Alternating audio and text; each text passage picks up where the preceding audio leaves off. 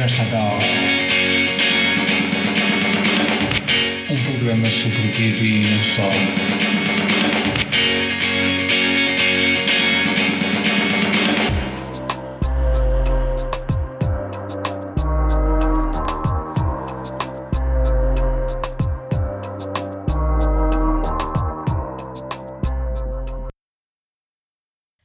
Iniciamos mais um episódio do nosso podcast. Desta vez um, é o centésimo episódio, portanto vai ser uma, uma edição especial.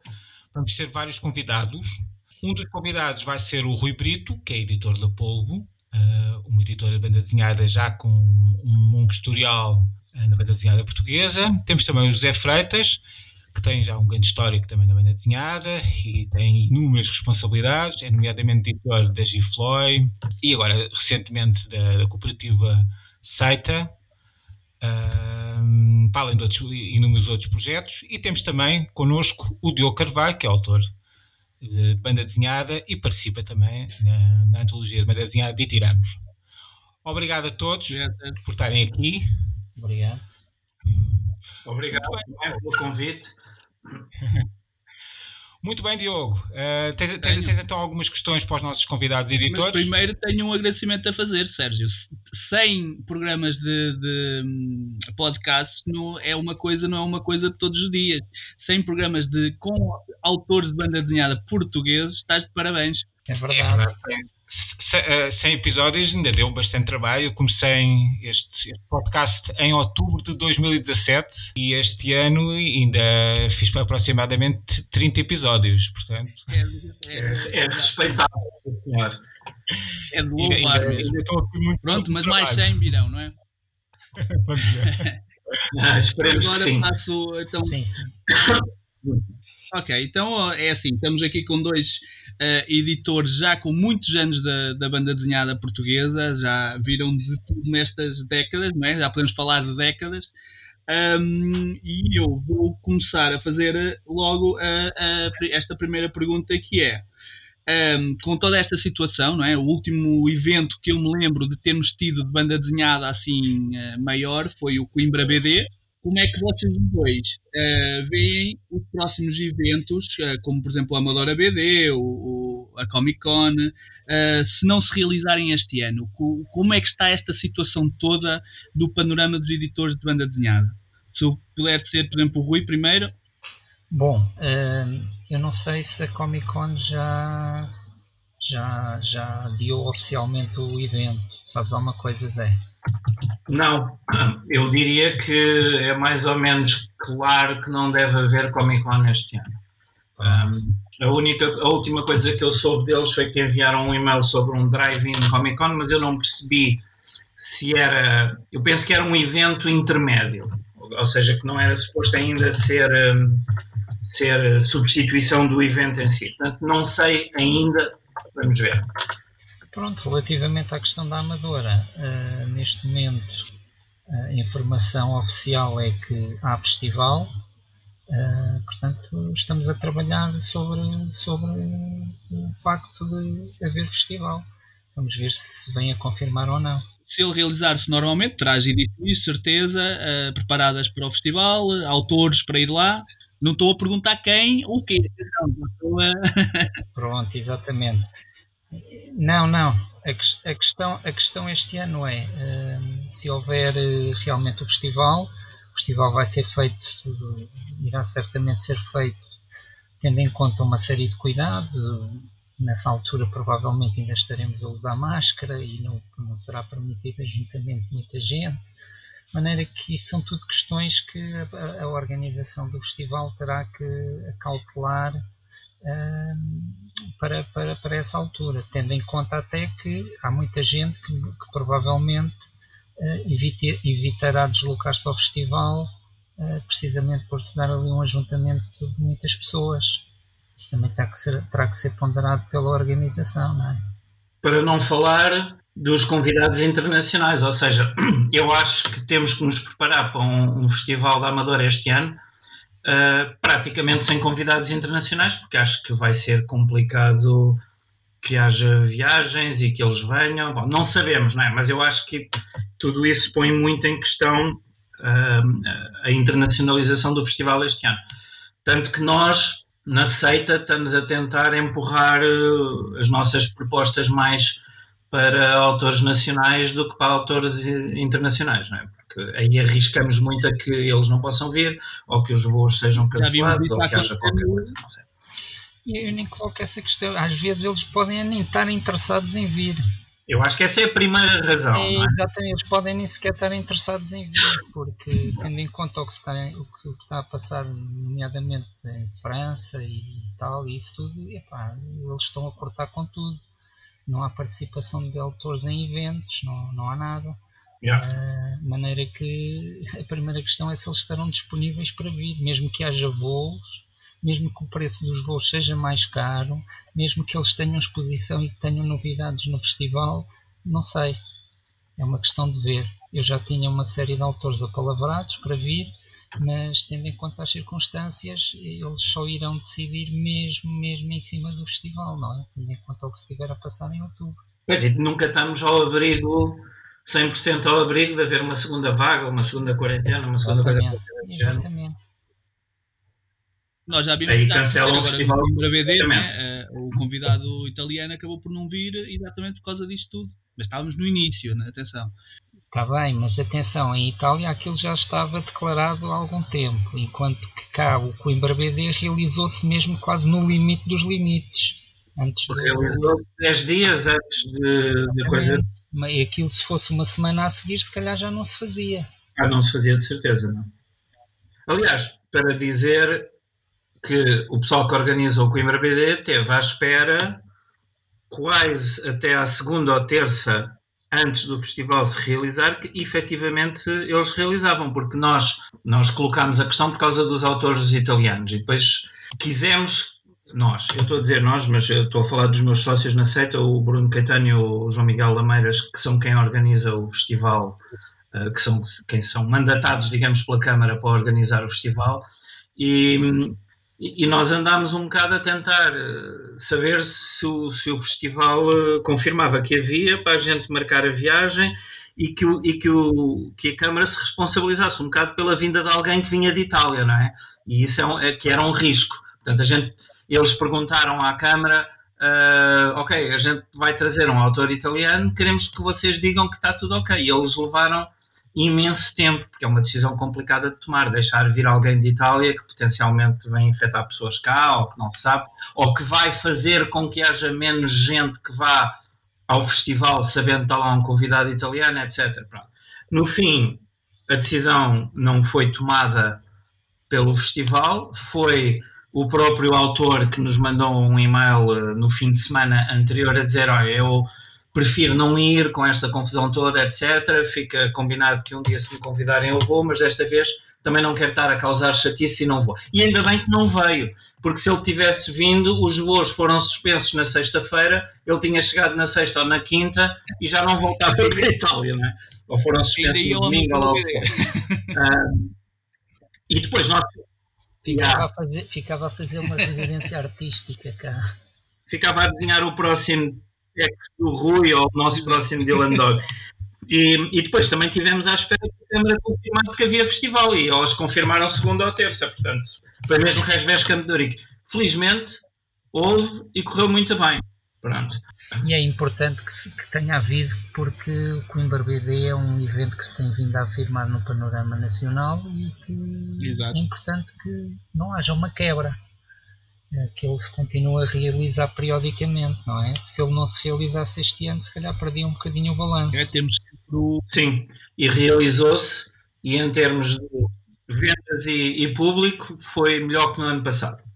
Mesmo que não tenha tido convidados internacionais. Isso é muito bom de ouvir. Nós por exemplo, agora o de Beja não existir, não, é? não, não ir a ver o, o, Festival de Beja, eu acho que deu um impacto, deu, deu um golpe ao, ao pessoal todo da banda desenhada portuguesa, não é? Uh, estávamos todos sempre com a, com a, com a cabeça no, a ir ao Festival de Beja e de repente Pronto, e o, o que é que vocês, como editores uh, uh, nacionais com, com, com, bastante experiência, uh, já, já editaram bastantes autores portugueses no, no, de banda desenhada? e gostava de saber uh, o que é que vocês acham neste momento, ou então podemos falar na última década também, de, do panorama da banda desenhada nacional. O que é que os dois, uh, como é que os dois veem uh, o panorama de banda desenhada nacional? Para começar, Nossa, para começar, é, é. Tá bem.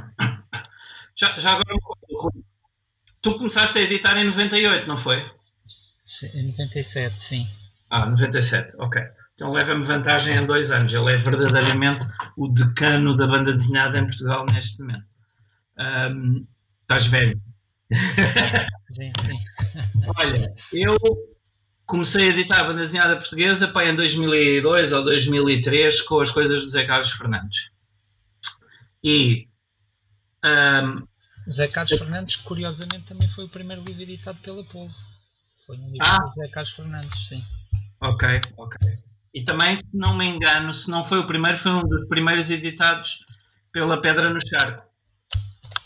Pelo- pelo sim, sim, sim, sim, sim. já agora qual foi, Foi. o livro, Ele na já agora tinha qual foi o livro da Polvo e qual foi o livro? Desculpa?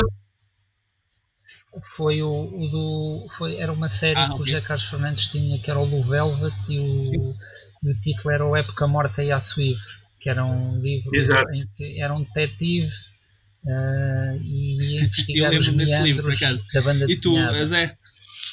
Ele foi a pior banda do mundo, não é? Foi, foi o- os primeiros livros de banda desenhada portuguesa que a Devir editou na altura. Eu já não me lembro se foi 2002 ou 2003, mas deve ter sido à volta disso. E eu, e o que eu ia dizer é que a mim, a trajetória dos, dos autores portugueses, por um lado, ela é paralela às vendas das coisas não autores portugueses, ou seja, na altura vendia-se muito mais do que se vende hoje, mas muito, muito mais. Ou seja, na, na altura a gente vendia relativamente rápido e facilmente aquilo que hoje em dia imprimimos, ou mais. Por exemplo, vou dar um exemplo. Nós, dos primeiros dois álbuns da pior banda do mundo, naquele tempo, 2002, 3, 4, qualquer coisa assim, imprimíamos 1800 exemplares sendo que o primeiro volume esgotou ao fim de dois anos e foi reimpresso. 1800 exemplares, ok? E nós hoje imprimimos 800 ou 1000 de um livro de autores portugueses. E há poucos autores portugueses que imprimam ou vendam mais que isso. Por outro lado, isso também é verdade para os livros traduzidos. é? Nós, antigamente, na Devir, que editávamos um catálogo que tem algumas parecenças com o da G. Floyd, ah, álbuns de cómics americanos da Image, da Corsa, etc. Nós imprimíamos entre 3 e 4 mil para vender 1500 no primeiro ano, ano e meio. Agora imprimimos 1200 a 1500 pós vender em 3 anos, não é? Ou seja, o mercado caiu imenso, o número de livros que se vendem por título é muito inferior ao que era há 15, 20 anos atrás. mas Embora- houve um, houve um boom no número de edições, não é? Era isso que eu ia dizer, sobretudo a partir de 2015, 2016, houve uma curva que parece que de repente arrancou violentamente ah, de número de lançamentos que passou de 150 para 200 para 250, que é o que a gente vende agora. Em 2015 saíram para aí 110, 120 novidades. Este ano que passou saíram 240. Pronto, portanto, praticamente duplicou o número de, o número de novidades por ano. E naquele tempo, no início dos anos 2000, saíam cento e tal livros por ano. Portanto, não era tanto como agora.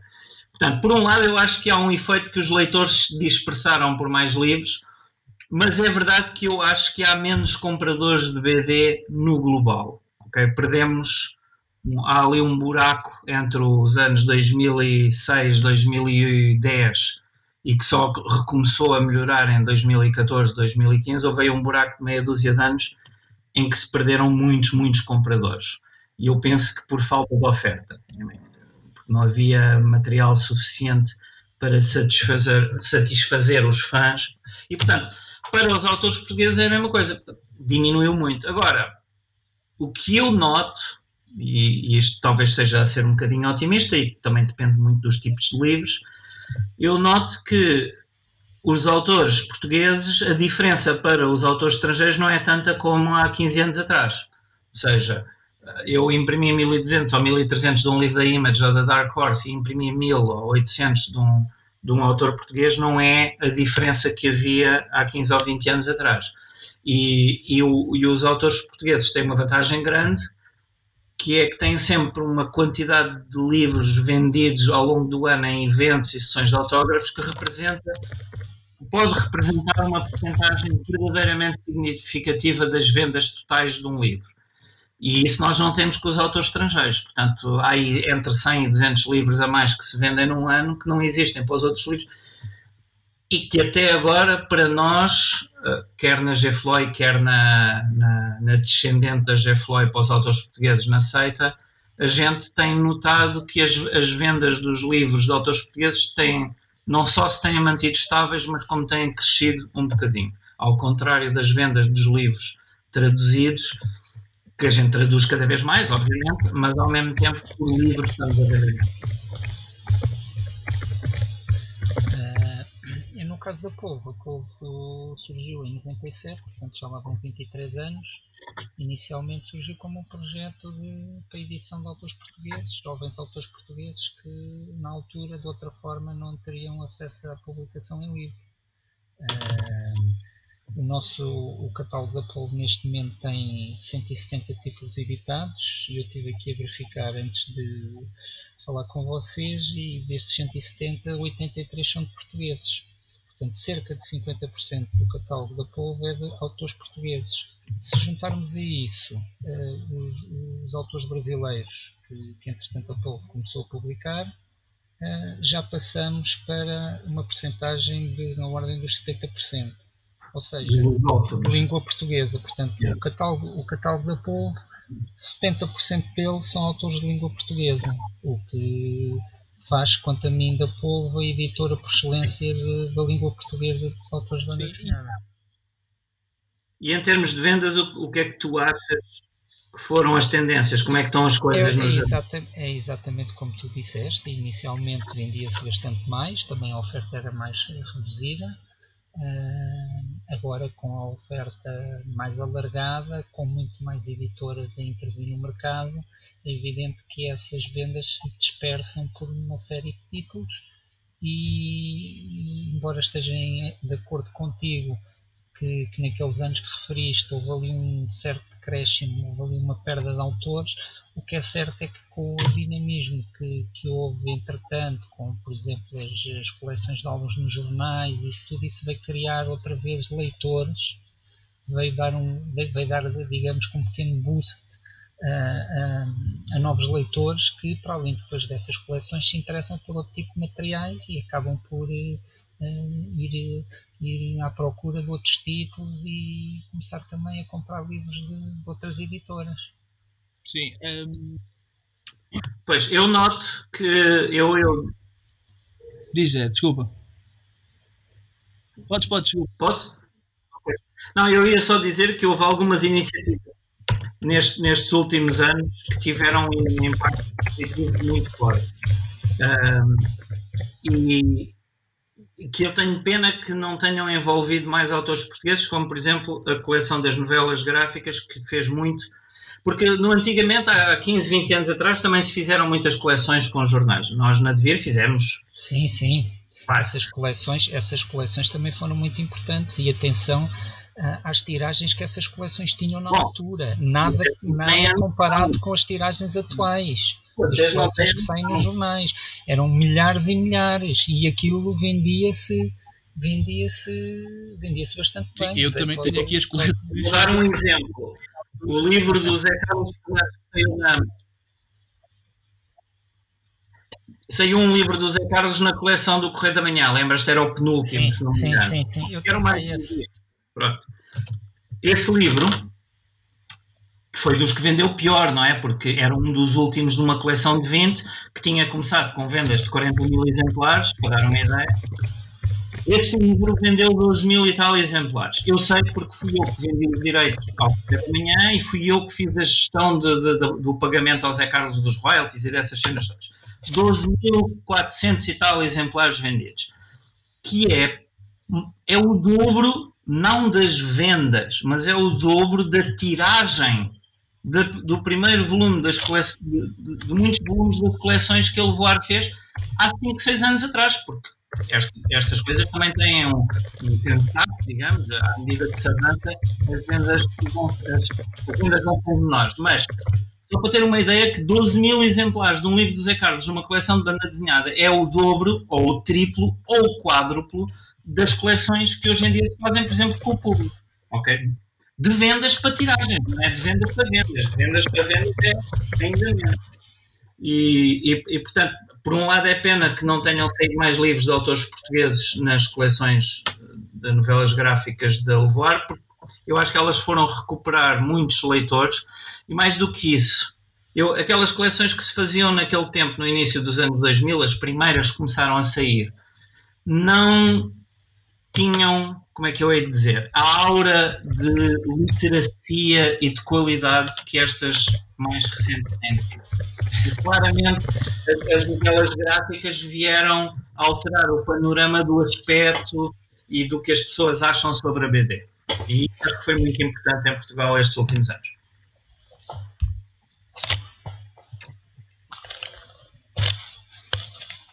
Estou? Quem é está aí? Ah. Sim. Um, isso às vezes. Uh, em relação à, à, à nova coleção uh, que vai, vai, ser de novela gráfica, podes nos dizer algumas novidades, José? Temos de ouvir, ah, Diogo. O, o, o, Diogo e o, e o Sérgio não ouvir. Ah, entraram em, em, outra vez em conflito. É que eu não consigo ouvi-lo mesmo. Ok, então vou responder. Não nos conseguimos pôr de acordo sobre condições. Portanto, eu apenas acabei de produzir alguns livros para eles agora em março, abril, do, do Batman, mas já não vou estar envolvido na próxima coleção de novelas gráficas. A única coisa que eu posso dizer é que uh, teoricamente é para arrancar em julho, mas ainda não está confirmado. E ele já confirmou um dos títulos que será ah, o Transpersonnage o que é um, que é um clássico um clássico francês. Acho que eles anunciaram no dia em que estreou a série na Netflix. Deu origem ao filme do Snowpiercer. Uhum. Ora bem. Um... Exatamente. É, é, que, é uma, que é uma série que foi muito foi publicada na Suíve e que na altura teve um excelente acolhimento por parte, ainda não, do público. Ainda não li. Sim. Eu não sou grande fã, nem do desenho, nem da, nem da história. Mas é verdade que é, é, considerado um dos clássicos daquilo que a gente pode chamar, entre aspas, o romance gráfico em continuação da revista sim, sim. Uhum. E então. Um... Mas eu não gosto. Pronto. Estás a ver? É um exemplo que se calhar editavas o livro e não gostavas do livro, não é? Como se calhar muitos. Eu, eu edito livros que não, não, não posso dizer que edito livros que detesto, obviamente, mas já editei montes de livros que não sou especialmente fã, não é? Uh, é, é como em tudo. Aliás, na Devir o pessoal costumava gozar muito comigo, que é quando o Zé Freitas vem com uma cena que ele acha que é super fixe, espetacular e não sei o quê, preparem-se porque é mesmo tipo o livro que não vai vender nada. Por isso... Pronto, eu a partir do momento que me disseste que o, o, que o que tu gostas mais do Brian Kibon é o Ex Machina, uh, que eu gosto, atenção, mas é muito denso e, e, e se calhar o, o, que vendo menos dele. Uh, a partir daí percebi o teu gosto. É provavelmente o que menos vendo dele. É. Uh, embora, vou ser honesto, Estou agora a acabar o segundo volume deluxe do Paper Girls, portanto, que reúne o terceiro e o quarto trecho. E talvez comece a achar que o Paper Girls, em termos de complexidade de história, seja a melhor acabei. história dele. Pronto. Eu já o Mas continuo a adorar o X. Já, já li até o fim. É, já, já é, é, é, é a Brian Kibon. Okay. é o que eu te digo. Não, não perde qualidade. Não te posso dizer. Então, mas é, é muito bom. É a Brian Kibon. Pronto. Um, eu não sei se vocês, eu gostava okay. de fazer esta pergunta, mas não sei se podem falar disto, que é um, em relação pronto, a, a autores uh, nacionais, não é? O, o, Rui tra tem trazido muitos uh, autores uh, brasileiros. Tu também, Freitas, tens editado a portugueses no estrangeiro. Como é que nos vossos dois casos funciona a edição no estrangeiro de autores nacionais? o, no caso pronto, do Rui, se já levou algum livro para o, para o Brasil um, ou para outra língua, eu ti, Freitas, eu sei que levaste o, o, comer, beber para outras, para outras línguas e o vampiros também. Uh, podem falar disso ou é um assunto se calhar não, não, não muito possível falar aqui? Não, podemos falar. Por mim podemos falar, não sei. Sim, sim, não há, não há problema. Queres falar, Zé? Então é assim, nós. Uh, eu já tinha um bocadinho a experiência de, de, de, trabalhar, de editar autores portugueses no estrangeiro, porque, como vocês se recordam, na altura, na altura e ainda hoje, mas uh, há uma Devir Espanha, uh, que foi fundada por nós aqui na Devir Portugal, e na altura a Devir Espanha também editava banda desenhada. Agora já, já há muitos anos que não edita, foi uma coisa de que eles se desinteressaram e agora estão concentrados exclusivamente nos jogos de tabuleiro, etc. Mas na altura editava-se banda desenhada em Espanha e nós editámos muita coisa de autores portugueses em espanhol.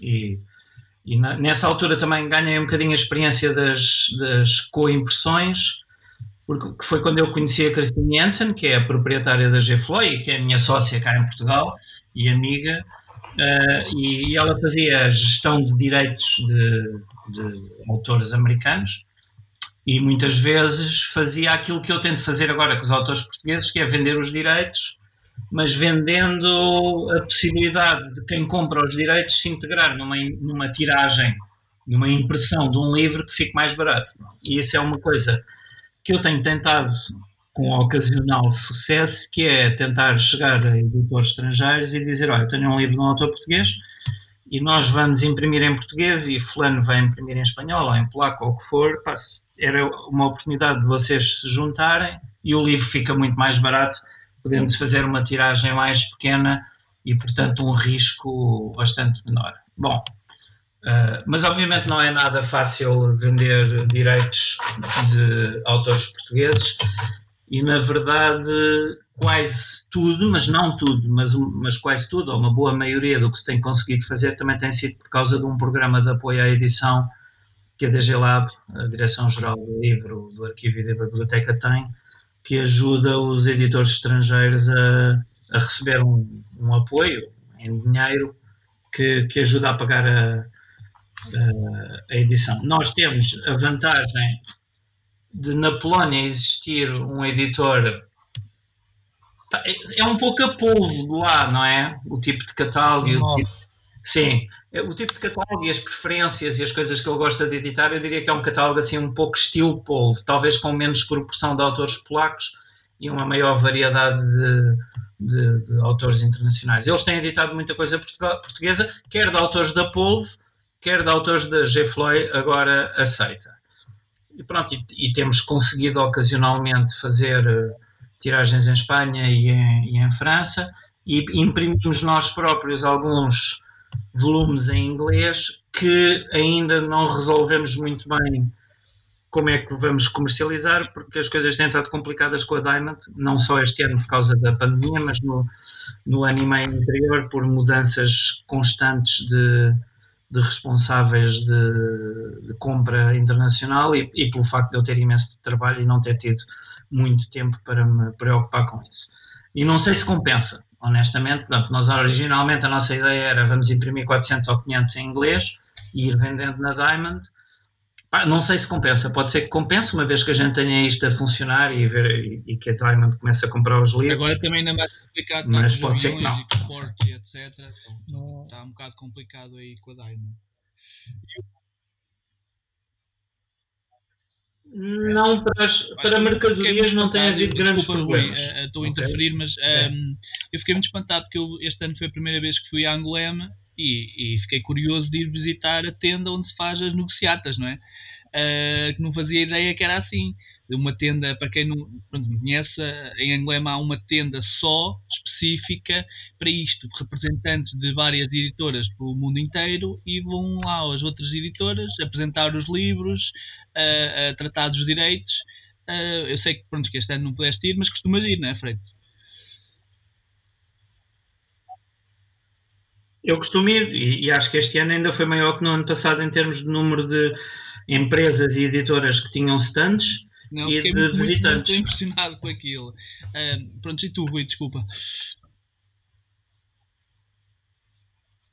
Ora bem, então da Polvo existem vários livros que acabaram por ser editados no estrangeiro por editores estrangeiros, diretamente por editores estrangeiros. É o caso do, do Tormenta, do, do, André Oliveira e do João Sequeira e dos regressos da Marta Teves e do Pedro Moura, que foram, foram editados na Polónia precisamente pela Timof, a editora que o Zé estava também a mencionar. Temos o Tu és a Mulher da Minha Vida, Ela é a Mulher dos Meus Sonhos, do João Fazenda e do Pedro Brito, que já foi editado em França, em Itália e na Polónia. Temos o, o Beterraba, A Vida de uma Colher, do Miguel Rocha, que foi precisamente editado pela Devir Espanha. Temos O Amor Infinito, eh, do Paulo Monteiro, que uh, já foi editada em tantos países que eu já nem me lembro quais é que foram, foram muitos, isso graças ao, esforço do Paulo. Uh, este, este livro acaba por ser o livro de, de um autor português mais traduzido no estrangeiro, foi o livro que teve mais edições em língua estrangeira. Depois, pela Polvo, nós chegámos a fazer uma versão em inglês de um título do Peninho Loureiro, uh, A Cidade Suspensa, e da, ah, Joana, e da Joana Mosi também fizemos o Nem Todos os Gatos Têm Picos em inglês. Uh, portanto, estes acabaram por ser os títulos.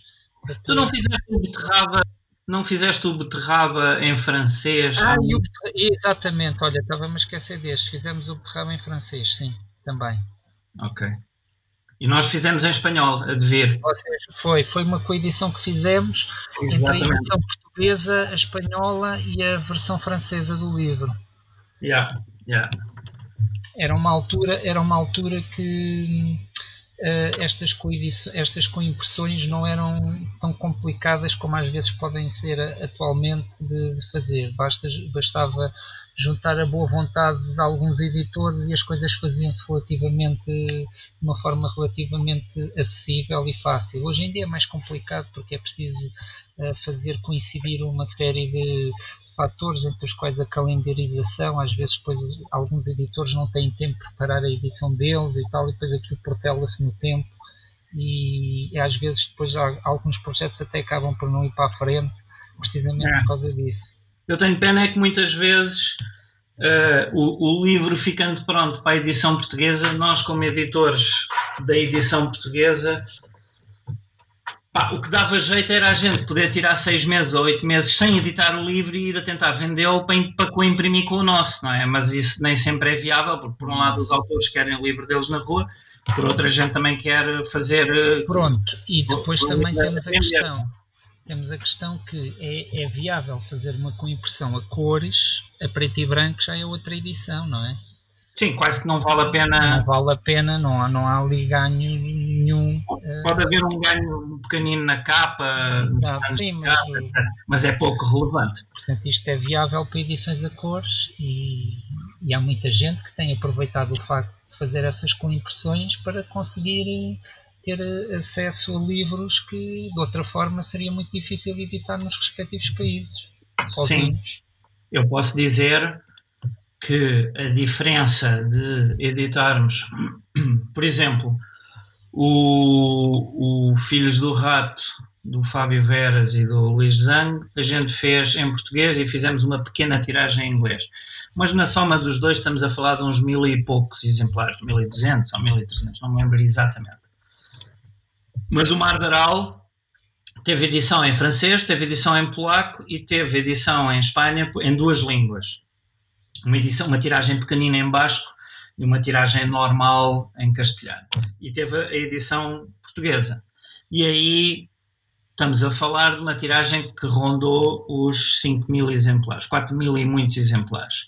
E a diferença entre, entre estes 1.300 e 4 mil e muitos exemplares é um livro que ficou, epá, não digo em metade do custo, mas ficou 40% mais barato. Suponhamos que ia nos custar 2,10€ ou 2,20€ a fazer os mil e tal, e fazer, fazer 4 mil e muitos, fica em 1,30, 1,40, não sei exatamente, mas é uma diferença enorme. E isso, ainda por cima, num livro como o Mar Aral, que teve umas vendas muito rápidas e positivas, para um editor poder ter um livro que vai vender bem e que ainda por cima saiu super barato, é muito bom, não é? Sim, sim. Mas infelizmente não se consegue fazer isto com, com, com os títulos todos. Não? É? O Mar Aral ficou muito bonito. E eu tenho edição espanhola. Tens? Ah, pois que eu enganei-me e levei-te o espanhol, não foi? Olha, já não tenho muitos Ui, portugueses, deve agora. ter menos de 100, deve ter uns 80 ou 90. Ah, Vocês não sabem, mas a gente faz trocas de livros e combinamos, almoçamos juntos e, e vimos, é tipo negócio de droga, meu. Passa um por baixo da, da mesa do restaurante. Não. É. Não, mas olha, já agora é interessante dizer que, por exemplo, eu e o Zé, ocasionalmente ou periodicamente, temos, almoçamos para, pronto, para ir discutindo também o que é que se está a passar no meio e para, para conversar um bocadinho sobre as nossas edições. Tu uh, já fazemos isto há alguns anos. Ainda por cima, eu, o, o Zé sei que é um prato, portanto, ir ter com ele para alguma esplanada o que é sempre bom. É, a gente tem ido a um restaurante porreiríssimo lá perto do trabalho do Rui, é na, no, perto, perto do, do Terreiro do Passo. Ora bem, então olhem, então se calhar vou passar para, para a última pergunta que tenho parada, né? que é, já que estão sempre a trocar livros, já que conhecem o trabalho um do outro, qual foi o livro que mais gostaram do catálogo do outro, ou seja, qual foi o livro que o, que o Zé gostou mais do catálogo da Polvo do, do Rui, e no caso do Rui é um bocado mais complicado porque estamos a falar do, do Zé que já teve na Devir, já teve, tem a, a Gay Floyd, tem etc. Mas, mas devíamos, devíamos, limitar isso ao último ano, por exemplo, neste, neste ano, ano 2019, 2020, anos, qualquer então, coisa assim. Qual foi o livro que o Zé gostou mais e gostaria de ter editado do catálogo da Polvo e o Rui, qual é o livro, vice-versa, pronto, mais fácil assim. Não sei se queres começar, Rui, é, ou, ou precisas de tempo por causa das editoras. Não, não, é assim, eu exemplo, do, do, da Gifloy, o, o, uma edição que eu gostei muito, e já disse isso ao Zé, foi o Miracle Man. Eles, fiz, eles fizeram uma edição, o Zé fez uma edição muito boa desse livro. Da, uh, gostei muito desse. Gostei muito também do Afirma Pereira, do, do Alioa, e agora, por exemplo, do, do, do, último ano, acho que o Criminal está a ser uma série então, muito. Então gostarias de ter editado esses três? Também. Gostarias? Pronto. Se. por exemplo. Por exemplo. Oh, oh Rui, tu não foste um dos que tentou ficar com os direitos do Afirma Pereira, pois não? Não, não, não. Ah, é porque nós já tínhamos comprado os direitos desse livro há quase um ano e ainda não, tinha, ainda não se tinha proporcionado editar, porque andávamos à procura de coimpressores e em Angoleme, o rapaz que vende os direitos de, do livro, portanto, Angoleme é finais de janeiro, a gente comprou os direitos para ir em maio. Portanto, não foi um ano, mas foi mais de meio ano antes. E em Angoleme, o rapaz tinha um stand, é o, é o Silvan. Ele é Silvan, que é? Já não tu sabes. Ricardo. Silvan Ricardo. Não sei, acho que não é Ricardo. Mas pronto, é o Silvan. Ele representa Quassar. É perto Quassar, exatamente. Era, falhei por pouco. É. Esse, esse, esse, esse rapaz eu conheço há muitos anos, ele há há 20 anos atrás era o diretor de direitos da Delcourt e agora é freelance e representa meia dúzia de, de editoras uh, boas, mas digamos assim de segunda linha, mesmo assim boas, entre as quais a Sarvacan, que editou o Afirma Pereira. E ele foram bater à porta três editores portugueses para fazer o livro. Uh, a Wanda, na altura, e a Levoar, que queria fazer para a coleção das novelas gráficas, e o Mário Freitas, que também se apaixonou pelo livro quando o viu. E, e em todos ele teve que dizer: Ah, não, esse livro já está vendido para a G em Portugal. E eu, para o, o catálogo do. Epá, o catálogo do Rui tem livros que eu gosto imenso, de autores portugueses no geral, mas este ano há um livro que eu tenho muita pena de não ter editado. E, aliás, penitencio-me e dou-me montes de pontapés no traseiro, porque o livro foi-me proposto inicialmente e, e, eu achei que ah, não me interessou especialmente. Mas quando vi o, o resultado final, pá, fiquei mesmo arrependido, que foi o, o Toti Negra do André Oliveira e do Bernardo Mager, que eu... Porque eu quando vi a primeira vez os desenhos do Bernardo para aquela história que ainda não estava 100% alinhavada, na minha cabeça aquilo não funcionou. E depois o Rui foi e não só editou o livro, e, mas fez-lo numa edição bem bonita e bem, bem agradável, que eu acho que foi talvez o, o, livro, o melhor livro, um dos, um dos melhores livros de autores portugueses que saiu nos últimos dois anos. Em termos de, do, do panorama de banda desenhada, uh, claramente nos últimos anos tem sido muito positivo, uh, mas como é que vocês veem uh, a captura de novos leitores? Eu, honestamente, não tenho a certeza que neste momento estejam a criar novos leitores. Claro, há sempre, há sempre leitores a entrar e leitores a sair. O que eu noto nestes últimos anos, ou pelo menos a sensação que eu tenho, é que se foram recuperar muitos leitores de uma certa faixa etária dos, dos 40 anos ou coisa assim do género que tinham desistido de ler BD regularmente. Isso tem, teve a ver com, com a, o aumento do, do, número de novidades que saem, com a, com a, promoção da coleção de novelas gráficas e dos livros que saem no público, com artigos, com não sei o quê, com, e com talvez um, finalmente, um pouco uma espécie de, de deixou de haver aquele ónus, aquele preconceito contra a BD ser uma coisa de miúdos. E há também uma geração de leitores jovens que terão nos 20 e muitos, 30, que liam Marvel, por exemplo, no, há 10 anos atrás, e que agora, ou, ou comprando livros da Marvel da G. Floyd, ou comprando cómics, por causa disso também se vão habituando a ler outras coisas. Pronto. Nós na, na G-Floy temos um efeito que eu chamo os nossos grupos. Nós temos um, temos um núcleo duro de fãs, umas dezenas de compradores, que basicamente compram tudo o que a gente edita. E quando eu digo compram tudo, é compram tudo, do género. Opá, quando a gente chegar a 4 livros, se me fizerem aquela promoção que a gente tem, normalmente 4 livros, 20% de desconto, mandem. Mandem-me um e-mail para eu, eu dizer, ah, mas aqui temos um livro que se calhar não é bem. Ah, não, mandem na mesma. E eles estão dispostos, portanto, são, são pessoas que, por um lado, devem ter dinheiro para comprar quatro livros de dois em dois meses e, por outro lado, não se importam de levar ocasionalmente com um livro que não gostam. Pronto. E, e isso, para mim, mais do que leitores novos, que eu não sei se está, não, não sei se está a haver um, um trabalho de, de se arranjarem leitores novos ou não. Para mim, o que eu noto é que se tem ido procurar muitas pessoas que tinham desistido de ler BD, por um lado, a maioria dos quais serão pessoas com 30, 40, e por outro lado há uma franja de leitores mais jovens, nos seus 20, que parecem estar a ganhar o gosto de ler mais do que simplesmente a BD com que foram introduzidos, que normalmente é Marvel, mas ocasionalmente a certos tipos de franco-belga uh, que ainda saíam nos anos, no início dos anos 2000 ou na década de 2000 com preços tipo Asterix, Lucky Lux, essas coisas. Pronto. São os dois tipos de leitores jovens que eu vejo. Ah, eu lia Lucky Luke quando tinha 10 anos. Pronto. E agora tem 25 e ainda compra os Lucky Lukes, mas começou a ler outras coisas. Ah, eu lia Marvel quando tinha 12 ou 14 anos, li os cómics da Devir há 15 anos atrás ou 17 anos atrás. Pronto. E agora estão a, estão a comprar outras coisas. Não sei se há muitos leitores novos a entrar no mercado.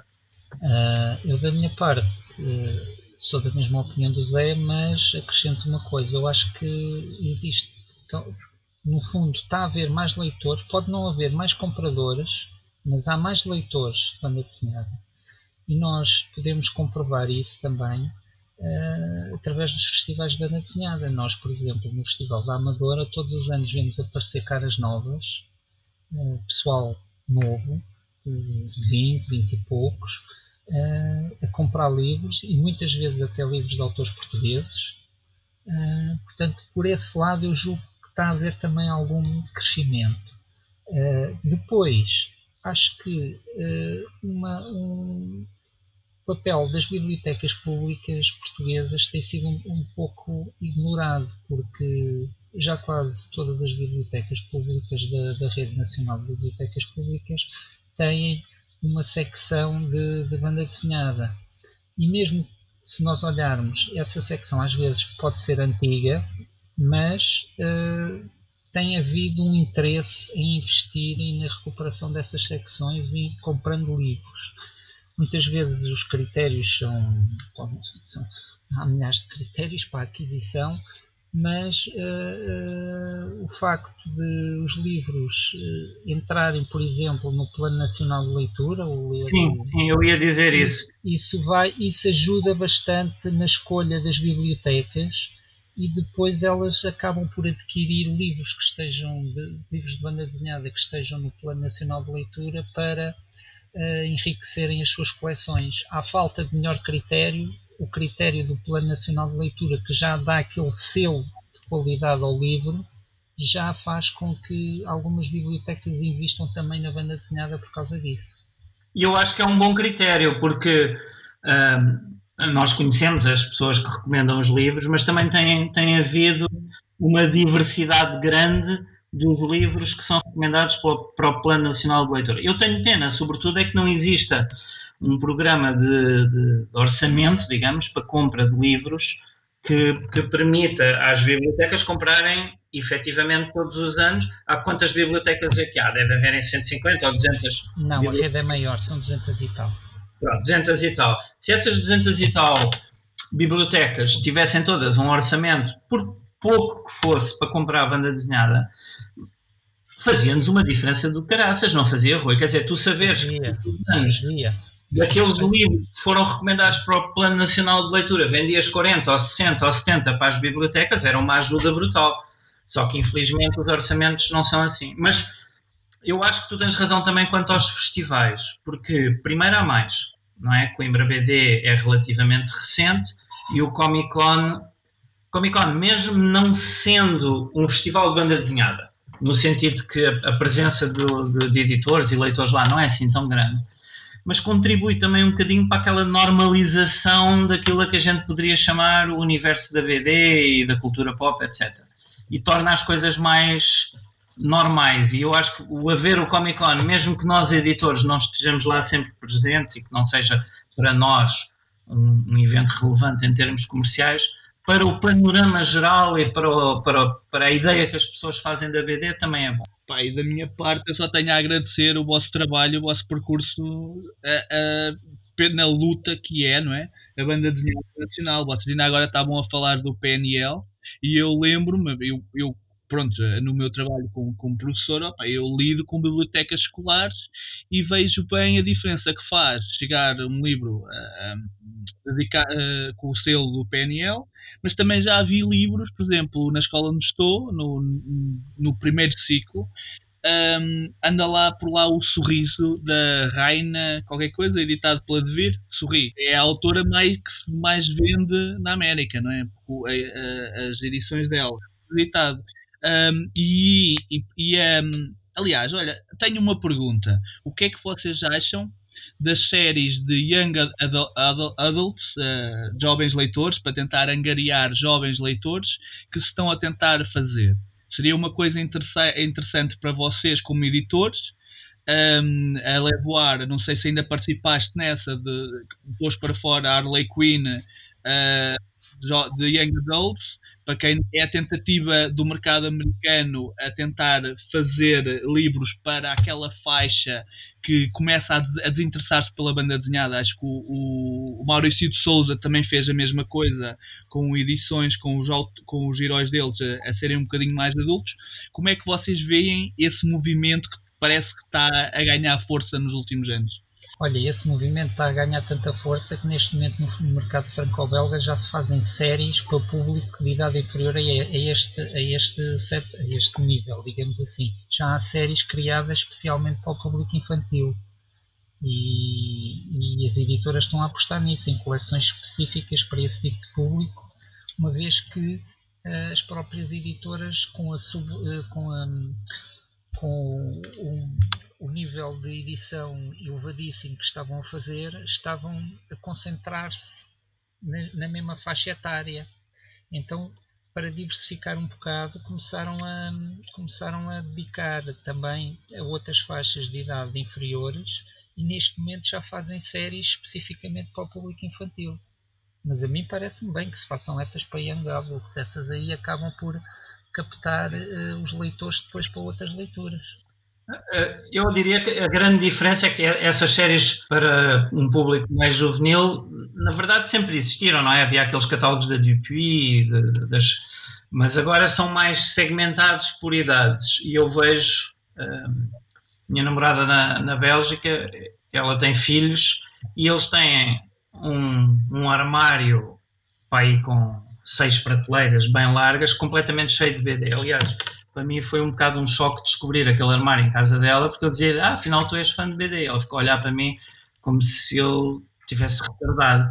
Fã de BD? Não, eu não tenho quase BD nenhuma. Fãs de BD são os pais de não sei quantas, que é uma colega da minha filha, que tem um quarto só para a BD, ok? Portanto, é cultural lá, toda a gente lê BD. Sim, sim, sim, sim. E, e aquelas séries como os Túnicas Azuis e etc. eram muito. Portanto, ela, três prateleiras que tem lá em BD para, para miúdos de 8, 10, 12. Agora, o que eu noto, isso não era tanto o caso nos Estados Unidos. Eu diria que em França é, é, um, é, um, é uma tendência menos menos nítida do que nos Estados Unidos, porque em, em França sempre houve, e sempre houve um catálogo de BD juvenil que os pais passavam aos filhos e que os filhos liam, liam quando tinham 8 ou 7 ou 10 ou o que fosse. Se bem que agora está mais segmentado, está mais em França, em França, inclusivamente, há séries que os pais começaram a ler enquanto crianças e hoje em dia têm filhos e os filhos continuam a ler a mesma série, mas uh, nos volumes 30 e 40. Exato. Em 60.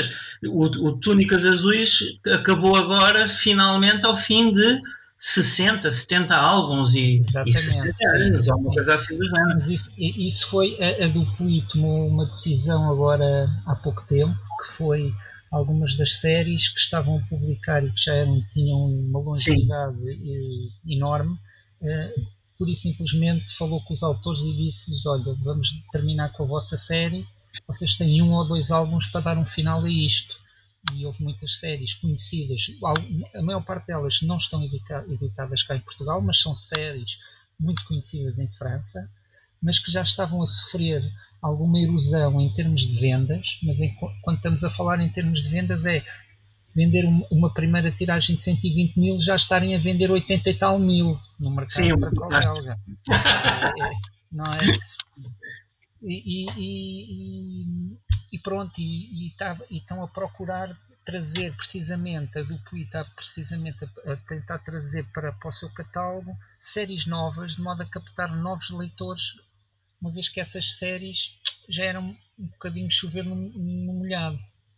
Mas a, a, em França essa renovação faz-se, ou seja, também há séries novas que vendem 100 mil. Eu estou a pensar, por exemplo, numa série, uma série para jovens adolescentes. Portanto, eu diria um segmento dos, dos 10 aos 15, que é o Le Légendaire, os lendários. É uma série que já vai para em 10 álbuns, ou uma coisa assim do género, portanto é uma série que tem 10, 10 anos, tanto, mas já vende tiragens iniciais de 80, 100 mil exemplares. E que é super popular entre os putos. Só que nós cá pá, tivemos aí umas quebras geracionais, não é? Ou, há uma geração inteira que não recebeu banda desenhada dos pais. Alguns entre os anos 90 e 2000 essa transmissão do catálogo franco-belga clássico deixou de se fazer. E em França, pá, tu lês BD quer queiras, quer não, não é? Chegas à escola é a primeira coisa que, que levas é BD.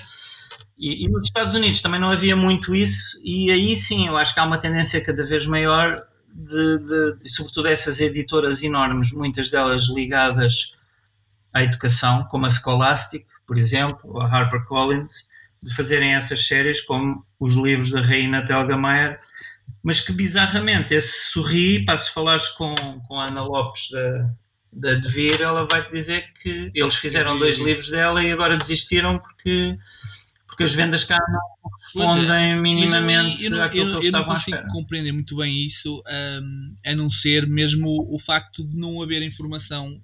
O que eu quero dizer? Eu, eu falo com as pessoas e elas sabem o que é que querem ir ver ao cinema, sabem o que é que não querem ir ver ao cinema, sabem o que é que querem ver na televisão, sabem o que é que não querem ver na televisão. Mas quando falamos de banda desenhada, eles pensam como um bolo inteiro. Ah, é banda desenhada, mas não sabem, não, não conseguem conceber que na banda desenhada tem também vários estilos e têm que apreender isso. E penso que esse percurso, essa escada, é difícil de trabalhar nela. Ahm, mas pronto, Mas tem a ver com dinheiro, não é? Porque, por exemplo, pensa assim: em Portugal, um filme que tenha sucesso, quantos bilhetes é que vende? por aí sim, à volta disso. 30 mil? 50 mil? Pronto, 50 Sim, mil mas- vezes o quê? 6 euros? Pronto, e 300 mil euros é mais do que a a gente foi sempre com fatura num ano. económico, não é? Um filme. Tem a ver com que eu, obviamente, se me dessem 20 mil euros para fazer um, um conjunto de campanhas publicitárias para criar vi- visibilidade junto das pessoas, para promover a banda desenhada como, como meio, etc., claro que poderíamos ter resultados excelentes. Epá, mas eu não tenho 20 mil para fazer isso, não é? nem, nem houve, nem a voar. Talvez a asa tenha, porque volta e meia faz um Asterix que vende 70 mil ou 50 mil exemplares. Mas depois o segundo livro deles que vende mais é o Blake e Mortimer e vende 5 mil, que não é, é metade do que vendia há 15 anos atrás. Por isso eu lembro-me, eu lembro-me quando, porque nós, nós na Devir tentámos ficar com o Blake e Mortimer uma dada altura, quando foi a falência da Mary Ibérica, houve ali uma grande guerra e a Devir foi uma das editoras que foi à luta para ficar com o Blake Mortimer. Mas, e, e na altura a Dargo disse-nos, não, Blake Mortimer eles tiram 10 mil exemplares e ao fim de um ano, ao menos, estão a reimprimir. Mas agora já não é, agora é 5 mil. Isso eu sei de fonte certa que a primeira tiragem de um, de um Blake Mortimer regular é 5 mil. Pronto, e para vender num ano, que é ótimo, eu adorava ter um livro que vendesse 5 mil num ano, não é? Mas, mas 5 mil, depois se a gente faz as contas, se fores fazer as contas, 5 mil, ok. Quanto é que tu podes tirar de cada livro para fazer promoção? Um euro? Um euro num livro de, de 16 euros, de que a editora fica com 9, pá, não é pouco dinheiro. Portanto, tu não vais tirar um euro por livro, vais tirar, vais, se calhar vais meter mil euros e eu depois olho para o que a ASA faz em termos de promoção do livro. E eu sei que é isso que eles gastam, é mil euros.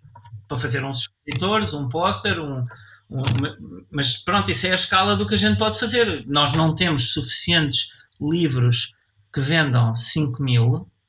Portanto, se todas as editoras tivessem meia dúzia de títulos que vendessem 5 mil, epá, todas as editoras tinham como ir sacar 4 ou 5 mil euros ou 3 mil euros de, de orçamento para conseguir promover a banda desenhada deles, mas por arrastamento prom- promoveria tudo, mas não temos, não é? Nós, nós na G-Floy andamos a imprimir 1200 a 1500 para vender, sei lá, entre, entre 600 e 750 no primeiro ano, normalmente, há uns que vendem menos, há uns que vendem mais, mas para vender 600 ou 800 num ano e depois para levar dois ou três anos a vender o resto.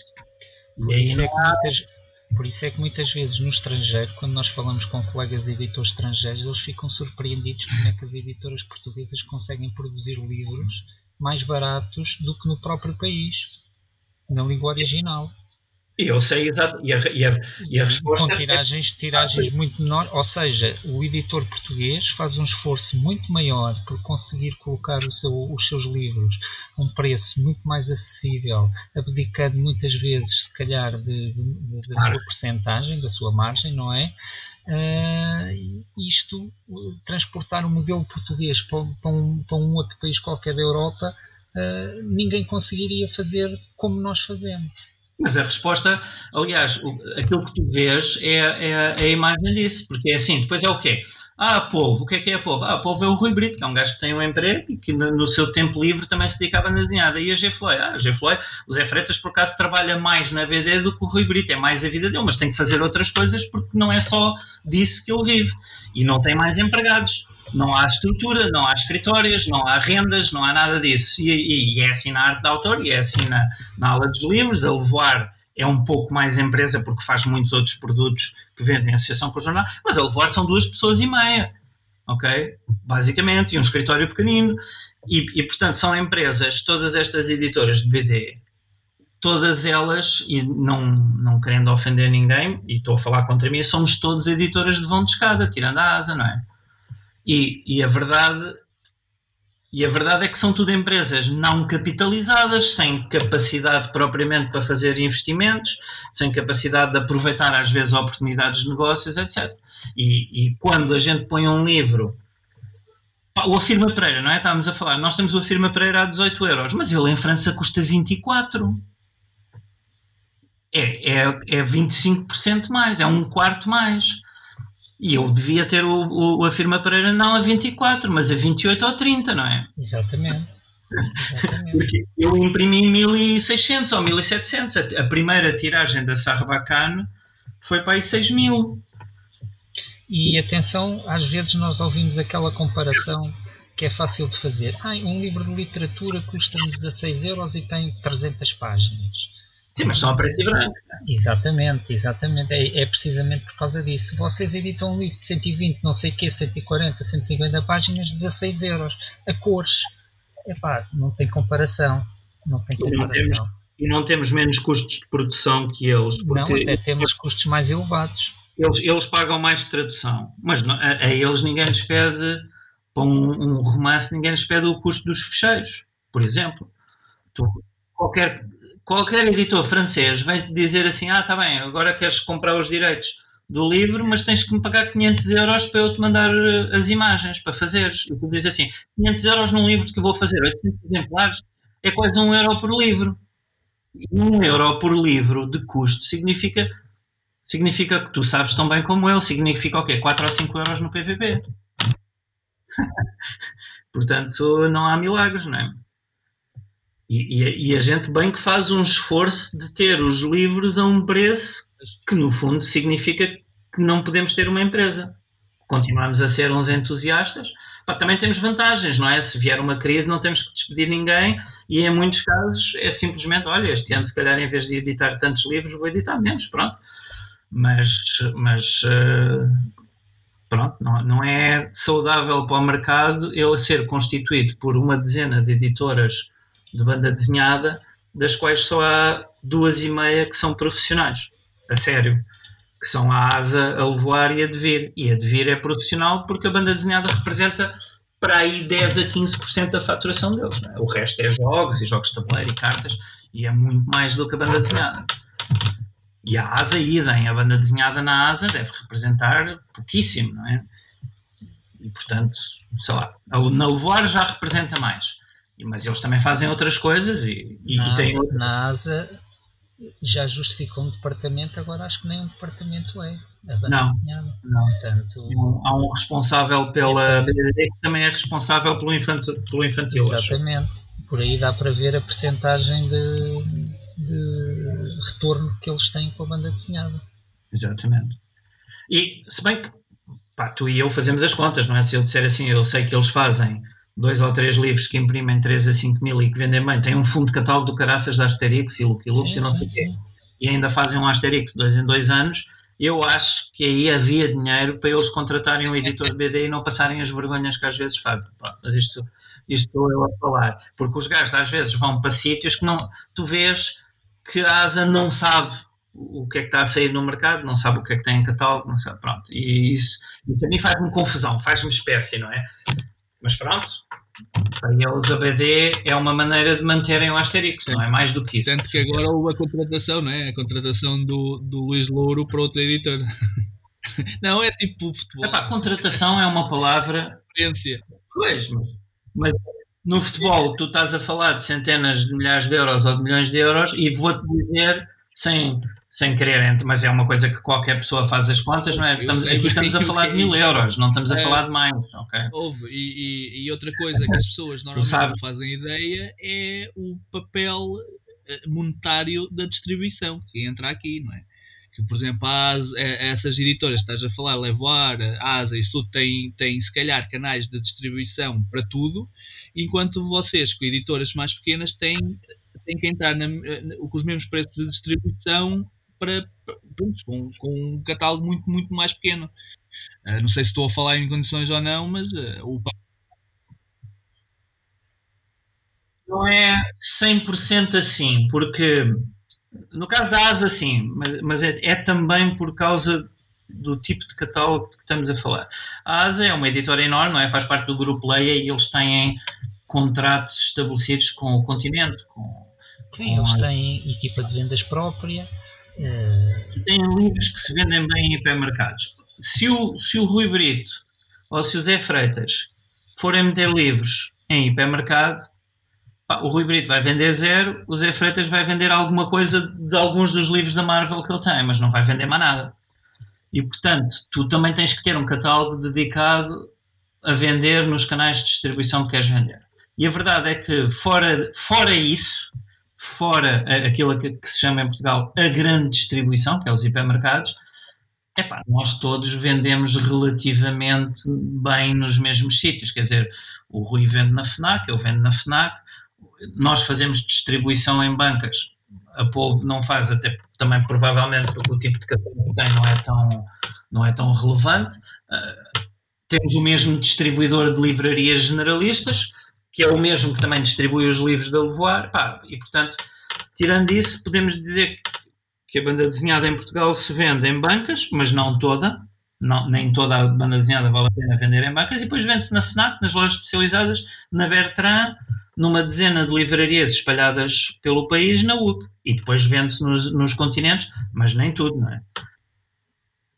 E portanto, nós, o problema da distribuição é mais o desconto de, que ela leva. Dentro de cada livro, do PBT de cada livro, ainda ter que contar com aquela parte para a distribuidora. Sim. Se fizeres, se fizeres um preço de capa do livro de 10 euros. E eu acho que a maior parte das pessoas não tem essa ideia. Não tem essa ideia. Pois não. Portanto, os, os, restantes 4 euros tens que pagar direitos de autor, impressão, custos fixos. Uh, royalties, essas coisas todas. Fecheiros, imagens. Exatamente, sim. Uh, Marketing, publicidade. E o, e, o, e o que quer dizer que uh, os 6 euros que vão para a distribuidora é uma talhada muito significativa no, no preço do livro. É, é por isso é que nós, nós na GFLOI, na verdade, se, em alguns casos damos 6 euros, noutros damos menos. Portanto, se olharmos para os nossos livros todos ao fim do ano, o nosso desconto médio é mais para os 50%. Okay? Ou seja, em cada 10 euros de PVP de um livro da GFLOI, 5 ficam nas livrarias e, ou na distribuidora. E, e, os restantes 5, tipicamente, 1 euro é para os autores, ok? Ou 90 cêntimos ou 80 cêntimos, porque tipicamente os autores ou os direitos valem entre 8% e 10% do preço de capa, e portanto sobram, no caso do Rui, 3, no nosso caso 4, com o que temos que pagar tudo o resto. E não é só. Pois as pessoas pensam, uh, a gente. Ah, vocês venderam um livro, significa que ganharam 4 euros. Não significa que eu ganho 4 euros no dia em que tiver vendido livros suficientes para pagar todos os custos de todos os livros dessa edição. E, se, e, e por exemplo, se eu, se eu fiz mil livros e tenho que vender 400 para pagar o custo de impressão dos direitos da tradução, da legendagem. Só a partir do 401 é que começas a ter esse. O, dia em que vender o 401 ganhei 4 euros no total de tudo. E, e depois ainda, e, e, e, se chegar ao fim do ano e só vendi 402, já estou a perder outra vez, porque entretanto, a cada mês que passa, a gente paga X por uma palete para estar armazenada, mais custos de transporte e de devoluções. Já nem estava a falar nisso. E depois aquelas. Pois. Já nem estava a falar nisso. Mas sim, é isso, é isso, é isso. É que depois, quanto maior o catálogo, maior o armazém. Pois armazém e, e, no caso de eu não sei como é que tu fazes, eu sei que tu, tu fazes tu próprio muitas das encomendas, mas eu não tenho tempo para isso. Significa que quando eu tenho um pedido, mando o pedido para o armazém pá, e no fim do mês recebo a conta. Recebo a conta deles terem encaixotado os livros, fechado com fita, posto uma guia, ter ido buscar os livros às prateleiras e não sei o quê. Portanto, cada encomenda que sai do armazém tem um custo que também é pago pelos 4 ou 5 euros com, com que a gente fica. Não é? Portanto, sim, a gente, ser editor é, é, um, amor, é uma loucura. E de, e de resistência. Resistência, sim. Sim. Mas no, no caso da Polvo, que é, tem um, um, uma linhagem contínua ao longo de 20 e tal anos. Eu ainda mudei de, de editor um par de vezes, portanto, não... mas sim, pronto, a Devir continua a existir e continua a editar BD, etc. Mas sim, não é, não é fácil editar banda desenhada, não é fácil ser editor em Portugal e de banda desenhada ainda menos. E, e já agora, olha, estávamos há pouco a falar na questão do, dos eventos. Um evento também que tem a sua importância e acaba por ser, por exemplo, a Feira do Livro de Lisboa, que este ano uh, foi adiada. Não sei se se realizará na Acho que é para setembro. Que é para setembro, exato. Vamos ver se se realizará. Uh, que é também uma altura em que, em que pelo menos as editoras têm os, os, seus livros expostos e que o público pode acorrer a dois ou três sítios na Feira do Livro e ter um panorama do que é que se está a editar em Portugal em termos de banda desenhada. Aliás, a Feira do Livro, o que se vê na Feira do Livro vê-se nos outros eventos. Rui, tu sabes tão bem como é o que tu, quando estás na Amadora ou estás em Coimbra, onde quer que estejas, há gajos que aparecem que não vão a uma livraria há seis meses. Exatamente, sim. E vão sim. lá para ver o que é que saiu e para saírem do evento com um saco de plástico com 10 livros. Pronto, quanto mais a estrutura da distribuição em Portugal e, digamos, a capilaridade dos pontos de venda se vai desagregando e desaparecendo, mais os eventos vendem. Mas eu não sei é se compensam se compensam a perda dos pontos de venda locais, porque livrarias pá, já quase que não se vende banda desenhada nas livrarias generalistas, porque eu, nós sabemos muito bem, temos o mesmo distribuidor de livrarias generalistas, não é? E, e por mais que ele diga que coloca os nossos livros em 60 ou 70 pontos de venda, nós sabemos que há 15 livrarias que vendem livros de banda desenhada e pouco, não é? E, e, por isso é que às vezes para nós os pontos de venda de bancas são importantes, mas há livros que não se vendem bem em, em, em bancas, entre os quais muitos livros de autores portugueses. Por exemplo, eu não mando livros do Lisbon Studio para bancas, por um lado, porque o público que lá vai não é público para esse género de livros, é pessoal que vai à procura de Marvel ou séries policiais ou o que quer que seja, e que volta e meia está disponível para experimentar comprar uma firma Pereira ou, ou um Dois Irmãos ou uma cena assim. Mas por outro lado, eu também a gente constrói uma relação com o público, não é? E, o, e, o, e os livros vão celofanados para, para, para as bancas. E, pá, e há muita gente que chega lá, pega no livro, gira, olha para a contracapa e, como é um livro da G. Floyd, compra. Eu também não quero mandar livros que causem transtorno aos meus leitores, porque, não, porque são livros que não pertencem ao nosso catálogo tão óbvio. Portanto, há livros que eu não mando para bancas. Mas as bancas são um ponto importante de venda, porque são o último reduto da, da compra em província, por exemplo. E, e senão, onde é que a gente. Sim, não existe, onde é que as pessoas encontravam livros? Ah, eu. De BD, não é? Que basicamente Sim, é... No interior do país é muito difícil conseguir encontrar e é precisamente às vezes só nas bancas que, que se encontra alguma coisa. É. E, e, aí, mais uma vez, muitas dados minha, a minha, a minhas, as minhas coleções, né, e desde pequeno, foi, foram sempre através da banca. Uh, só mais tarde é que, é que comecei a procurar noutros sítios, mas era o que chegava pela banca. E cada vez há menos bancas, porque as bancas também vivem dos jornais e os jornais cada vez vendem menos, não é? Porque também aqueles números que eu estava a falar, daquelas coleções que saíram com o Correio da Manhã, etc, etc. O Correio da Manhã ainda foi dos jornais que perdeu menos leitores. Ah, mas o Diário de Notícias naquele tempo vendia 80 ou 90 mil exemplares e depois caiu, caiu, caiu e acabou, não é? E, e é a mesma coisa com, o público. Quando, eu lembro-me que quando foi uma reunião, quando saiu a primeira coleção em que eu trabalhei no público, que foi uma coleção de livros da Marvel em 2012, a primeira coleção da Marvel que o público fez, o público vendia perto de 30 mil exemplares nessa altura. Agora, se vender 12 mil, vou ficar admirado. E portanto também não há milagres, não é? As, as, bancas vão fechando, sobram as grandes, que estão nas boas esquinas das, das grandes cidades, e também vão fechando muitas bancas no interior. Sim, sim, sim, no interior há muita coisa a fechar. E, e agora com o Covid, sim. este balanço vai. Mas, por exemplo, olha, se tu falares numa cidade do interior, vamos supor Bragança, se não for se calhar uma banca em Bragança que venda os livros que vêm acompanhados, que vêm a acompanhar os jornais, hum provavelmente não haverá nenhum sítio em Bragança Acredito, onde sim. tu possas uh, eu, eu, eu sou mais daqui do, ah, do, interior e do, e do, litoral, mas mais fora do, do meio citadino e acabo por sempre por encontrar livrarias que têm a G. Floyd ou, ou, ou, mesmo alguma Bertrand mais pequena que tem também muita coisa da polvo e isso tudo e surpreendo, né? por exemplo em Porto Covo uh, uma vez a passar férias cheguei lá a uma livraria daquelas que tem tudo, né? Que vende tudo, e tinha lá quase o, o catálogo todo à altura da, da Gay Floyd. Um, ou seja, ainda há sítios que, que, opa, que resistem. que... ah. Sim, mas eu vou te dizer uma coisa, Diogo, e é um problema, ok? E, e, e, tem a ver com a distribuição. Não somos nós que fornecemos estas livrarias porque não temos como, porque elas vão nos pedir um ou dois e eu não tenho como fornecer e sobretudo vão-nos pedir muitas vezes em consignação, eu não tenho, não tenho vida para andar a, a calcular consignações em 50 livrarias. O que se passa é que entregas os livros a um distribuidor e o distribuidor vai e coloca esses livros em 50 ou 70 livrarias. Pronto.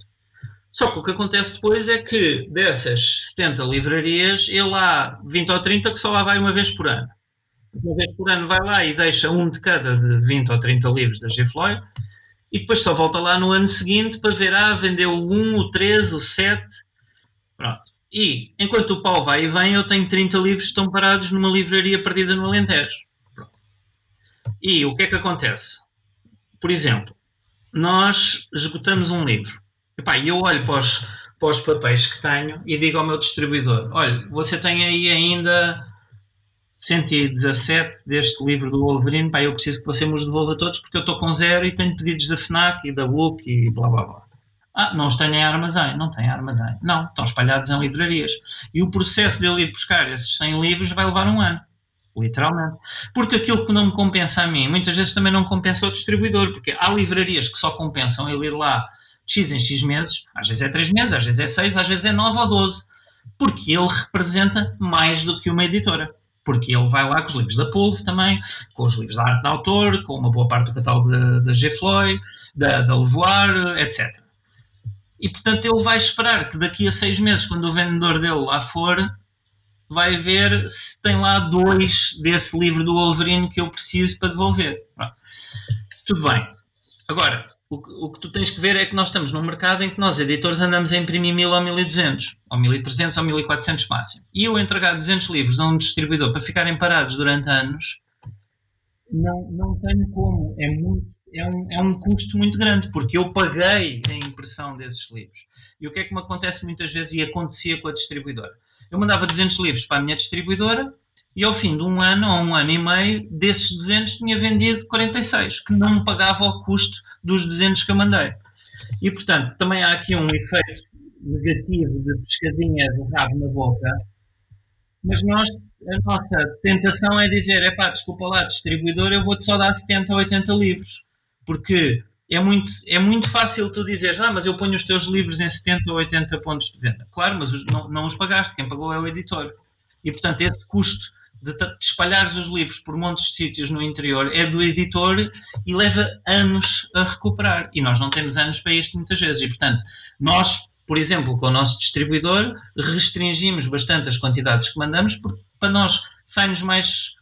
É mais compensador cortar 125 exemplares da tiragem e entregar só 75 ao distribuidor e o distribuidor colocar esses 75 nas 20 livrarias que efetivamente ele tem capacidade para visitar de dois em dois ou três em três meses, do que entregar-lhe 200 livros que depois, dos quais 100 vão estar perdidos anos em, li em livrarias pequenas do interior, em que o vendedor da distribuidora, sejamos honestos, também não tem muita vontade de lá ir, porque ele ganha a comissão e ir lá para, para, para apurar as vendas de quatro livros E, portanto, isto é tudo uma pescadinha de rabo na boca. Quanto menos a gente imprime, menos temos capacidade de espalhar os livros por pontos de venda, menos os pontos de venda vendem, porque também não têm nada para expor, não, os livros deixam de lá chegar. É. E é muito complicado um gajo sair disto. É. Bem, então, se calhar eh, o Sérgio, se tiver mais alguma coisa a dizer. Não, não. Penso tem sido um painel interessante. Vocês têm estado a referir uma série de dificuldades que, que as editoras uh, de banda desenhada têm. É, acaba por ser muito pedagógico. Pois as pessoas não se dão conta às vezes disto. Não, não tem mesmo essa noção que as margens são muito baixas e no vosso caso vocês têm um grande amor à banda desenhada e é por isso que continuam a fazer o, o vosso trabalho, mas não estão propriamente bilionários, não é? Não, eu por acaso emprestei o meu Ferrari ao Rui e ele ainda não me devolveu, mas não, pois não, não é bem assim, não. É, é isso, é. é. Isto se não for também é, trabalhado por quem tenha um certo amor à banda desenhada, é, quer dizer, estes projetos não, não existiriam, não é? é? Passaria a haver só as editoras tipo Asa, tipo Gradiva, tipo se calhar Devir, mas pronto, o resto sairia do, do, panorama editorial, ou seja, a oferta depois iria ficar muito no mainstream. Enquanto e mesmo é, não te esqueças que a ASA foi reduzindo o seu catálogo, provavelmente cancelando títulos e séries que tu ou eu adorávamos editar para as quantidades Exato. que eles vendiam, mas aí eles não lhes compensava. Exatamente, exatamente, sim.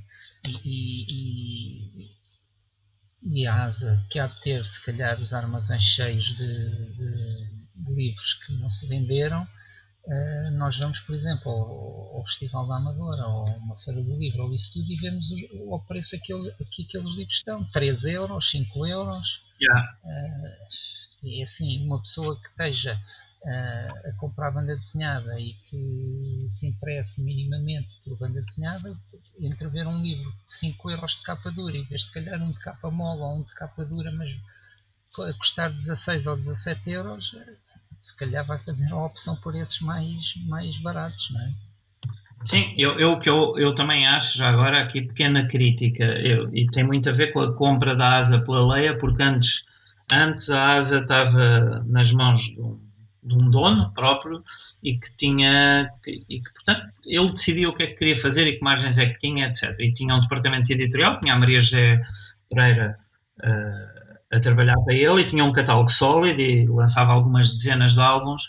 E certamente havia álbuns que provavelmente não venderiam grande coisa e outros que vendiam muito bem, mas ele tinha a noção na cabeça dele de que ele, ele tinha um catálogo de banda desenhada e que isso implica editar um, uma certa quantidade de livros e uma certa variedade de livros e inclusive ocasionalmente ter que editar coisas que a gente sabe que são boas mas que se calhar não vão vender muito e que a gente não vai ganhar tanto ou não vai ganhar nada mas que fazem parte de um catálogo de banda desenhada e isso quando a, quando a ASA passou para as mãos da Leia aos poucos foi desaparecendo não é? porque na Leia eu às vezes tenho um bocado a sensação que eles venderem livros ou batatas é mais ou menos a mesma coisa e eles foram cortando o catálogo de banda desenhada e nunca assumiram essa responsabilidade, entre aspas, porque é apenas uma responsabilidade mental que cada um se dá ou não, mas nunca assumiram essa responsabilidade de ser editores de BD. E ainda mais depois da Maria José de ter saído lá. Ou seja, aquilo deixou de ser uma editora de BD, é uma editora generalista, daquelas que edita só o que dá dinheiro e que por acaso edita algumas coisas de BD cada vez menos. Pronto, basicamente é essa a sensação que eu tenho.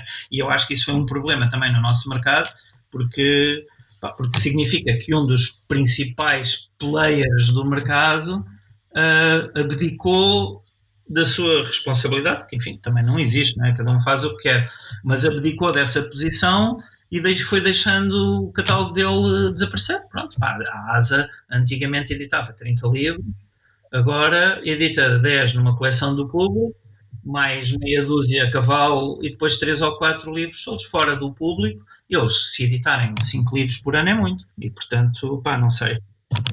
Era, a gente precisava de uma ou duas. Eu tenho, tenho... Eu fico sempre contente quando há mais gente a editar e quando se vendem bem os livros de banda desenhada, mesmo não sendo os meus. Eu espero que a Gradiva construa um catálogo de banda desenhada porreiro e que chegue ao ponto de lançar dois livros por mês ou mais e que vendam o suficiente para eles continuarem, porque isso terá, terá importância e impacto no, no mercado. Não é? Quais são as novidades que vocês podem revelar? Começas tu? Sim. Eu, eu para Beja tinha previsto o lançamento de um livro do Jaime Cortez, aquele autor português que foi viver para o Brasil e que fez a, a sua carreira praticamente na totalidade no Brasil. Uh, já teve uma exposição em Beja e este ano iria lá ter novamente uma outra exposição, mas com, com o adiamento com, do festival, eu também acabei por adiar o lançamento do, do livro. Depois há várias coleções que o povo está, a, a, editar, não é? Que vai continuar, o romance gráfico brasileiro, uh, Tex, uh, agora também o Edibar, e, e, tendo em conta o ano em que estamos, o ano estranho em que estamos, não sei, não sei ainda o que é que se poderá fazer mais, o que é que será viável fazer mais. Um, nós, nós na verdade pra, praticamente não adiámos nenhum lançamento que tínhamos, porque em parte os nossos livros, em parte não, na quase totalidade dos nossos livros são co-impressos na Polónia e na Polónia a situação é bastante diferente de cá e portanto continuamos a fazer o ritmo normal de lançamento na Polónia e por isso os nossos livros têm que ser impressos ao mesmo tempo. Uh, e, portanto, uma, uma, boa parte do nosso plano editorial nós já tínhamos revelado no início do ano. Uh, as grandes novidades agora, no, nos próximos dois meses, eu poria a acentuação, a ênfase no, na, na série do Stumptown, do Greg Rucka, que teve agora uma série de televisão que acabou de ser renovada para, para uma segunda temporada, que é uma espécie de policial negro passado em Portland nos dias de hoje, uh, e de que vamos lançar agora o primeiro álbum em julho e um segundo álbum no fim do ano. E o resto, tirando um par de coisas não, é difícil falar porque ainda não estão acertadas em termos de de, de contratos, mas certamente, entre aspas, iremos fechar o contrato e talvez editar ainda este ano o primeiro volume do Black Magic e o primeiro volume do Old Guard, que são duas séries do Greg Rucka também, portanto estamos a tentar construir um catálogo do Greg Rucka. O Old Guard vai ter um filme na Netflix agora em breve com a Charlize Theron no papel principal. Uh, o resto é continuação do nosso catálogo normal, vamos acabar o Descender no, no, sexto volume, vamos acabar o Harold County no oitavo. Possivelmente ainda este ano começaremos a nova série, a continuação do Descender, é o Ascender, é mas é uma história separada, portanto é com as mesmas personagens no mesmo universo. E na seita, a única coisa que, que eu posso adiantar, e mais uma vez está acertado, está apalavrado, é quase certo, mas o contrato ainda não, não foi assinado, mas estamos em vias de assinar o contrato para editar uma adaptação do Drácula, do, do Drácula do Bram Stoker, desenhado pelo Georges Bess, que é um, é um grande desenhador francês, é um livro a preto e branco, bem bonito, grande. E tínhamos originalmente planeado lançar na Amadora. Pode ser que a gente empurre para, para o início do ano que vem, consoante as novidades da Amadora. Temos também um Lucky Lucky novo, uh, de um autor alemão que é inédito em francês, portanto ainda nem em França saiu e que a gente em princípio lançará em outubro, dê por onde der, amadora ou não amadora. E já daqui a uma semana, semana e meia, o último volume do, do Lisbon Studio Series, o volume 4, que já entrou em armazém e que estamos neste momento a planear com o estúdio uh, que tipo de lançamento e como é que vamos fazer, porque isto do Covid também atrapalha os lançamentos, não é? Senão teria sido óbvio marcar uma sessão de autógrafos, uma apresentação, um coquetel em algum sítio, mas agora numa loja em que só podem estar três pessoas, ou cinco pessoas, ou duas, ou o que é, complica, complica um bocado o lançamento.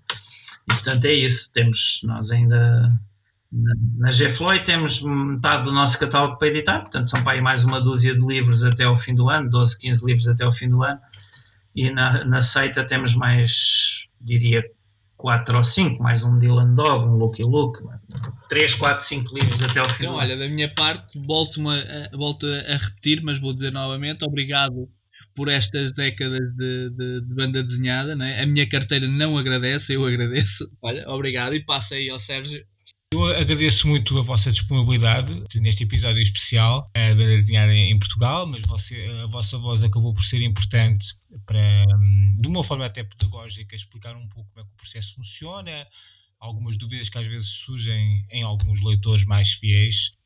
E agradeço muito a vossa disponibilidade por terem aparecido neste episódio.